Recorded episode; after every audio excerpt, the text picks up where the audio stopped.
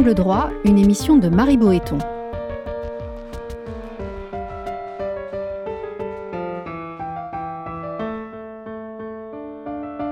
Entre le fort et le faible, c'est la liberté qui opprime et la loi qui affranchit.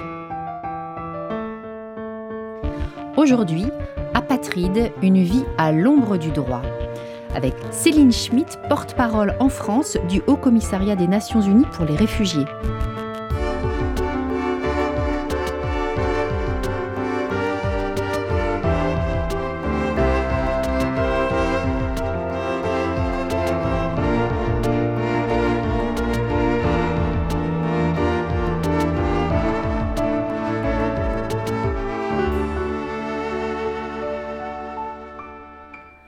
Officiellement, ils n'existent pas, ni ici, ni ailleurs. Privés de nationalité, les apatrides sont privés de leurs droits les plus élémentaires. Impossible pour eux d'accéder à l'école, de voir un médecin, de se marier, de voter, de travailler légalement, d'ouvrir un compte bancaire. Cette vie, qui n'en est pas une, concerne aujourd'hui près de 11 millions d'individus à travers le monde. Alors à quoi ressemble leur existence au jour le jour? Comment expliquer la persistance de ce fléau, de cette absence de statut que prohibe pourtant et depuis des décennies nombre de traités internationaux? Comment surtout faire avancer la cause de ces oubliés? On en parle ici et maintenant. Pour en discuter avec nous, nous recevons Céline Schmitt. Vous êtes porte-parole en France du Haut Commissariat des Nations Unies pour les réfugiés. Bonjour. Bonjour. La Déclaration universelle des droits de l'homme dispose dans son article 15 que tout individu, je cite, a droit à une nationalité. Comment expliquer, plus de 70 ans après, qu'on recense encore près de 11 millions d'apatrides à travers le monde? Oui, effectivement, vous l'avez dit, euh, plus de 11 millions de personnes. Euh, ce sont euh, c'est le chiffre qu'on connaît, mais il est très difficile d'avoir des chiffres exacts du nombre de personnes qui sont privées de nationalité dans le monde, parce qu'il n'y a pas une identification ou un enregistrement de ces personnes dans, tous les pays, et, donc ce nombre pourrait peut-être être plus élevé. donc pourquoi? Parce que des personnes sont, privées de leur nationalité pour différentes raisons. Euh, certaines minorités dans le monde sont privées de nationalité, euh, donc n'ont pas la nationalité du pays dans, dans lequel ils vivent. Euh, certains enfants euh, n'ont pas la nationalité du pays dans lequel ils naissent lors de leur naissance. Ça peut être lié à différentes choses, aux lois, très souvent sur la nationalité. Les mères, par exemple, parfois qui n'ont pas en fait la possibilité de donner la nationalité à leurs enfants. C'est le cas encore aujourd'hui dans, dans 25 pays du monde. Donc pour diverses raisons, des, des changements frontières à un moment donné. Euh, il y a malheureusement euh, des millions de personnes dans le monde, comme vous disiez, qui sont privées de leurs droits les plus élémentaires euh, et qui sont souvent discriminés. Est-ce qu'on peut imaginer que du fait qu'il n'ait pas forcément accès à l'éducation et évidemment aux instances de pouvoir, ce soit des gens qui soient d'autant plus oubliés, d'autant plus invisibilisés, euh, qu'ils ne votent pas, qu'on se désintéresse d'eux pour, pour toutes ces raisons aussi? Oui, effectivement. Ils ne pèsent pas au fond on, utilise parfois le mot invisible, effectivement, pour euh, décrire les, personnes apatrides. Euh, le fait de ne pas avoir accès à l'école, de ne pas avoir accès aux soins de santé, de ne pas pouvoir ouvrir un compte en banque, euh, parfois de ne pas pouvoir avoir un téléphone parce que pas la possibilité en fait de faire un contrat avec un opérateur, d'avoir une, carte SIM. Ce sont des gens qui qui existent en fait en marge euh, de la société dans, dans les pays dans, dans lesquels euh, ils sont et effectivement ne sont peut-être parfois pas visibles parce qu'ils ne sont pas à l'école, euh, parce qu'ils ne peut pas les retrouver dans les hôpitaux euh, parce qu'on les retrouve pas euh, en, fait. Et, c'est justement cette privation des droits les, les, plus élémentaires qui les met dans des situations extrêmement vulnérables. Je le disais, souvent aussi victimes de discrimination, des enfants apatrides quand ils arrivent parfois à avoir accès à l'école vont être discriminés parce qu'ils appartiennent à une minorité en particulier euh, ou parce qu'ils n'ont pas de pièces d'identité, euh, mais aussi la pauvreté. Euh, est aussi un, problème parce que euh, quand on ne peut pas en fait euh, avoir un compte en banque, on ne peut pas travailler légalement, euh, comment on subvient aux besoins de la famille? Donc effectivement, c'est également un gros problème pour, pour les personnes apatrides. Euh, comment survivre, comment aussi garantir un avenir aux enfants. donc avec, je le disais, l'impossibilité d'aller à l'école, mais aussi l'impossibilité ensuite de, faire des études. Et lorsque l'acquisition d'une nationalité est rendue possible, une, des plus belles choses en fait qu'on peut entendre, effectivement, c'est des enfants qui tout d'un coup voient leur avenir euh, s'ouvrir à eux, pouvoir aller à l'école, pouvoir envisager un avenir, pouvoir, pouvoir envisager en fait à l'accès à l'université. Euh, et, ce sont effectivement euh, des, choses extrêmement importantes pour les enfants, mais aussi pour leurs parents. Très concrètement, si on parle par exemple du, cas des, Rohingyas en Birmanie ou en Côte d'Ivoire où il y a énormément de personnes qui sont apatrides, quelles peuvent être les configurations qui amènent au fait qu'on ne soit pas reconnu par l'État en question? Alors beaucoup, vous parliez des Rohingyas, et effectivement, euh, un grand nombre des personnes apatrides dans le monde euh, sont issues de minorités. Euh, donc on peut parler des Rohingyas en, en, Birmanie qui n'ont pas accès à la nationalité du fait de leur religion aussi. et du coup, ils n'ont pas de nationalité, ils, ont, ils sont persécutés également, et donc pour beaucoup d'entre eux, ont été obligés de fuir euh, et ils sont maintenant près d'un million réfugiés au Bangladesh. Et, là, qui ne les reconnaît pas forcément non plus comme étant euh, qui, les reconnaît comme réfugiés. Euh, mais effectivement, quel est l'avenir de ces personnes? Il y a des réfugiés euh, du Rohingya au Bangladesh maintenant depuis des décennies. On a beaucoup parlé de, du dernier, de la dernière arrivée de personnes, de, plusieurs centaines de milliers de personnes qui sont arrivées il y a, il y a deux ans au cours de l'été 2018. Mais il y avait déjà des réfugiés Rohingya euh, là-bas avant, qui en fait n'ont envie enfin, ont envie surtout d'une chose, euh, c'est de pouvoir vivre chez eux, de pouvoir bénéficier en fait de droits comme d'autres citoyens. Euh, et donc leurs conditions euh, pour retourner un jour dans leur pays sont, celles-ci en fait, avoir accès à la propriété, avoir accès à, la citoyenneté. Bien sûr, se pose encore une fois la question de l'accès à l'éducation des enfants. Mm-hmm. Une éducation est, proposée dans les camps de réfugiés. Euh, surtout informel, mais euh, dernièrement des progrès ont été faits pour permettre euh, cet accès à l'éducation. mais en quoi est-ce durable? Et la solution durable en fait pour leur avenir, c'est de pouvoir vivre dans leur pays et de jouir de, leurs droits. Vous, vous, parliez aussi de la Côte d'Ivoire. Si vous permettez, on peut parler aussi d'autres minorités où il y a eu des progrès aussi qui ont été faits dernièrement et, je pense que justement, c'est bien de le dire aussi. Ces progrès-là sont importants et, nous permettre d'avoir un peu d'espoir. Bien sûr. Euh, dans la lutte contre la patridie au Kenya, euh, notamment, où euh, il y a notamment deux minorités qui sont apatrides. Il y a et une qui n'est plus apatride. Donc, il y a maintenant quelques années, les Makondé, qui étaient une des minorités au Kenya, parce qu'ils étaient venus en fait du nord du Mozambique avant l'indépendance du Kenya, et après n'ont pas obtenu la nationalité kenyane, ont obtenu la nationalité il y a, il y a maintenant quelques années. Euh, et effectivement, avec euh, euh, du coup un avenir qui s'ouvrait à eux, avec tous les droits dont je vous parlais tout à l'heure. Il y a une autre minorité encore qui vit au Kenya, qui sont les Pemba, qui sont venus, en fait, ce sont des pêcheurs qui sont venus de l'île de Pemba en Tanzanie, qui à ce jour n'ont pas encore acquis la nationalité, mais, mais, pour qui la décision pour la, la, la minorité Makondé a été justement un espoir. Euh, donc on voit dans différents pays du monde des minorités qui n'ont pas accès euh, à la nationalité. Euh, et, pour nous, en fait, il est important de trouver des solutions. et les solutions ne sont pas forcément coûteuses. Là, ce que vous dites au Kenya, c'est à la faveur d'un changement législatif tout simple qu'on peut finalement reconnaître une, euh, une minorité comme euh, étant partie prenante intégralement de, du pays.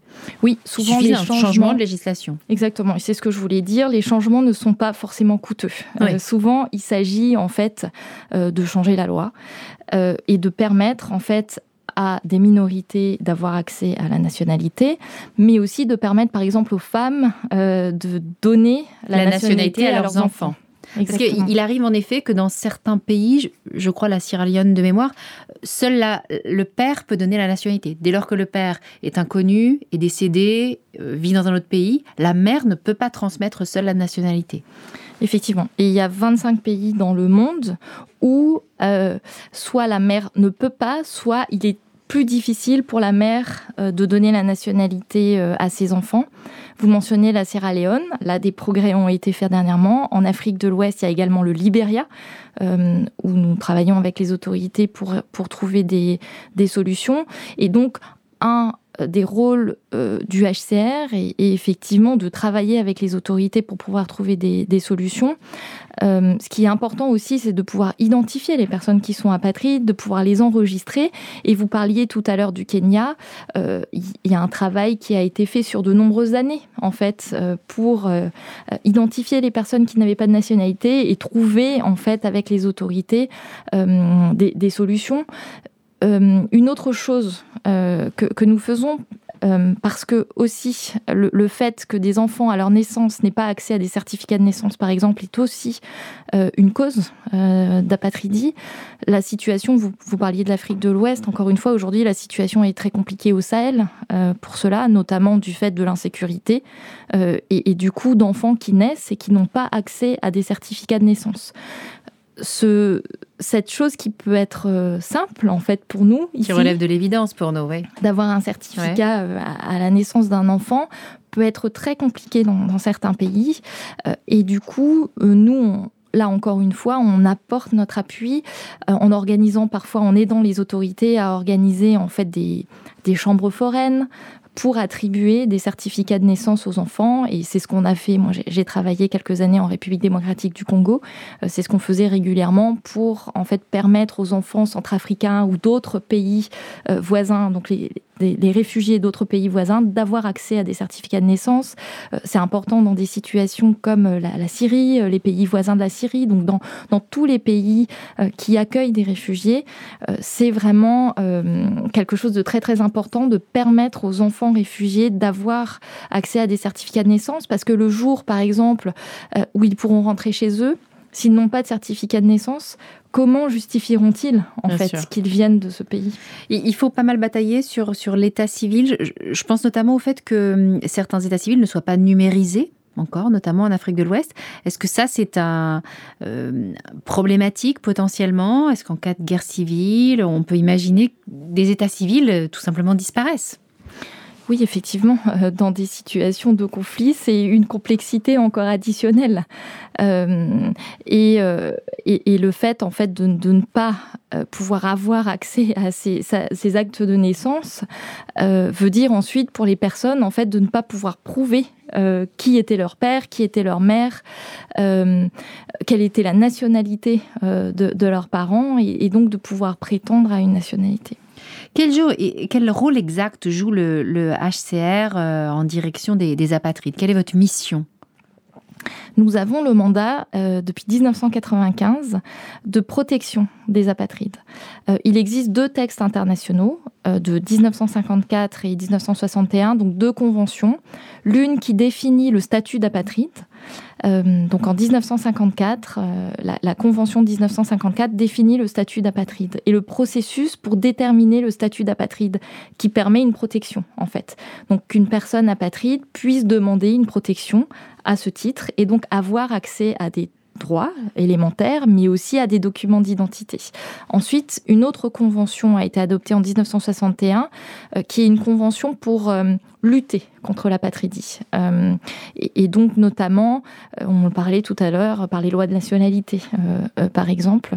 Et en 95, des résolutions des Nations Unies ont donné au HCR ce mandat de protection des, des apatrides et donc de coordonner le travail avec euh, les États du monde entier pour tout d'abord permettre aux apatrides d'avoir une protection, mais aussi de lutter contre l'apatridie.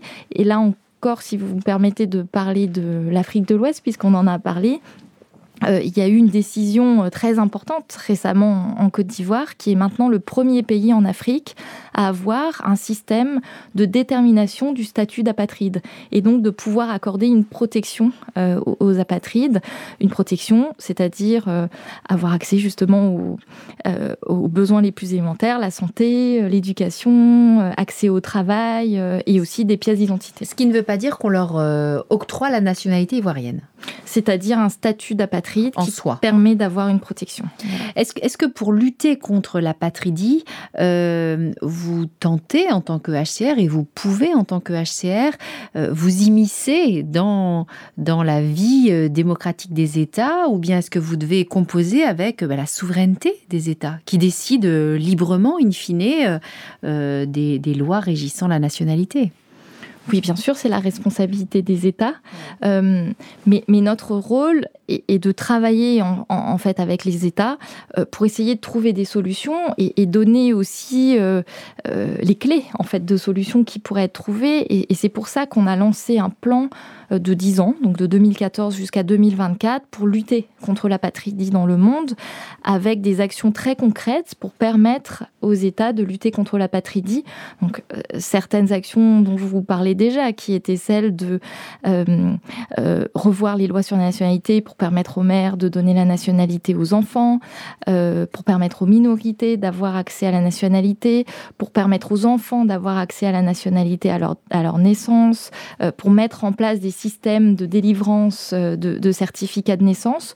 Donc on travaille avec, différents États pour, de, de façon très... Euh, concrètes et pragmatiques pour essayer de, de, les trouver des solutions. Notamment d'évoluer législativement. Oui, et d'informer de ce qui est possible euh, de faire. Euh, sur l'importance aussi, j'en parlais un petit peu tout à l'heure, mais l'importance aussi bah, de, connaître quelle est la situation dans le pays, c'est-à-dire d'identifier, d'enregistrer mmh. les personnes qui pourraient ne pas avoir de nationalité. Euh, vous, vous, avez lancé donc cette campagne dont vous parlez euh, en 2014. Vous espérez, euh, vous visez l'éradication de la patrie en 2024. Est-ce que ça vous semble atteignable? Il vous reste 4 ans. Nous avons, nous avons vu des avancées dans un certain nombre de pays et, je vais y revenir et nous avons l'espoir d'arriver à, à, atteindre ces objectifs. En tout cas, c'est notre objectif à nous. donc, pourquoi nous avons de l'espoir? Parce que nous avons vu des avancées dans, un certain nombre de pays. On parlait tout à l'heure de l'Afrique de l'Ouest, des minorités euh, qui obtiennent la nationalité. Je vous, parlais de, la minorité euh, Makondé euh, au Kenya, par exemple, mais aussi on n'a pas parlé encore de cette région, je vais parler un petit peu de l'Europe aussi, euh, mais aussi un certain nombre d'avancées dans différents pays d'Europe et d'Europe de l'Est, parce qu'une raison aussi de la perte de nationalité peut être à un moment donné un changement de frontière. Et en Europe, euh, beaucoup de personnes ont été apatrides euh, suite à la, chute de l'URSS. Et jusqu'à aujourd'hui, des personnes sont apatrides euh, à cause de cela en Europe, parce qu'ils sont nés dans un pays, euh, euh, mais étudiés par exemple dans un autre pays de l'URSS, n'étaient pas dans leur pays d'origine le jour où, où, il y a eu l'enregistrement, ne se sont pas rendus compte tout de suite de ce qui se passait et n'ont pas eu de documents d'identité. Je crois que c'est notamment le cas en Estonie, en Lituanie, hein, principalement. Oui, effectivement, mais également au Kyrgyzstan, en Ukraine, euh, dans différents pays. Et là, on a vu des avancées euh, dernièrement avec euh, des pays qui ont éradiqué la patridie. Et, je vous parlais notamment du Kyrgyzstan, avec le, travail d'un avocat aussi qui, qui, a justement travaillé à identifier toutes les personnes qui étaient apatrides et pour trouver des solutions. On lui a d'ailleurs décerné l'année dernière le prix Nansen pour les réfugiés, qui reconnaît chaque année le travail extraordinaire d'une personne pour les, réfugiés et les apatrides. Mais dernièrement, on a vu aussi des avancées en Ukraine, euh, dans un certain nombre de pays pour trouver des solutions. Et donc, euh, il y a un espoir euh, et on voit que des solutions sont possibles. bien sûr, des efforts doivent être encore faits une des grandes populations réfugiées dans, enfin apatrides, et je dis réfugiés parce qu'ils sont apatrides et réfugiés dans le monde, ce sont les Rohingyas. Euh, et là aussi, euh, nous travaillons sur place avec les États pour essayer de trouver des, des solutions. Mais là, en effet, par exemple, si on prend le cas des Rohingyas, euh, si, on, s'en tient un peu à ce que disent officiellement les autorités birmanes, euh, ils sont apatrides depuis 1982. une loi, en effet, en 1982 exigeait, pour pouvoir démontrer qu'on était euh, birman, il fallait pouvoir démontrer la présence de sa famille avant 1823 dans le pays. C'est extrêmement difficile de, pouvoir démontrer ça et on peut imaginer qu'il y a des enjeux politiques, géopolitiques, religieux qui, échappent à tous, y, compris à vous.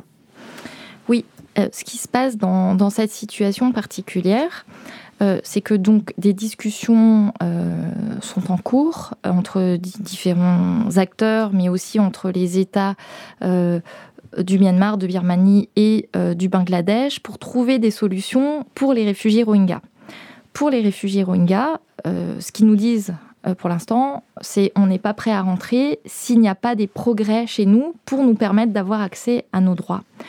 Et, et, donc, il y a il y a une, feuille de route qui existe en fait pour essayer de répondre à ces demandes et effectivement euh, avec aussi un besoin de, répondre à, à, ce besoin d'être citoyen de leur pays pour trouver une solution. Qu'en est-il de la France? Comment, comment sont protégées les personnes apatrides? Alors en France, il y a un office euh, qui, protège les personnes apatrides, qui est l'Office français de protection des réfugiés et des apatrides.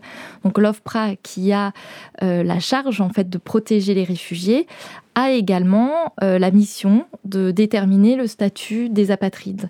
Euh, c'est une des premières euh, instances dans, le monde à, avoir déterminé le, statut d'apatride.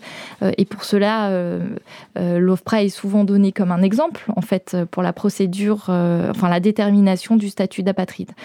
et, donc, une fois leur statut déterminé, accordé, les personnes apatrides ont accès en fait euh, à des documents euh, qui, disent euh, qu'ils sont apatrides. et je, connais moi certaines personnes apatrides en France et qui ont obtenu la nationalité.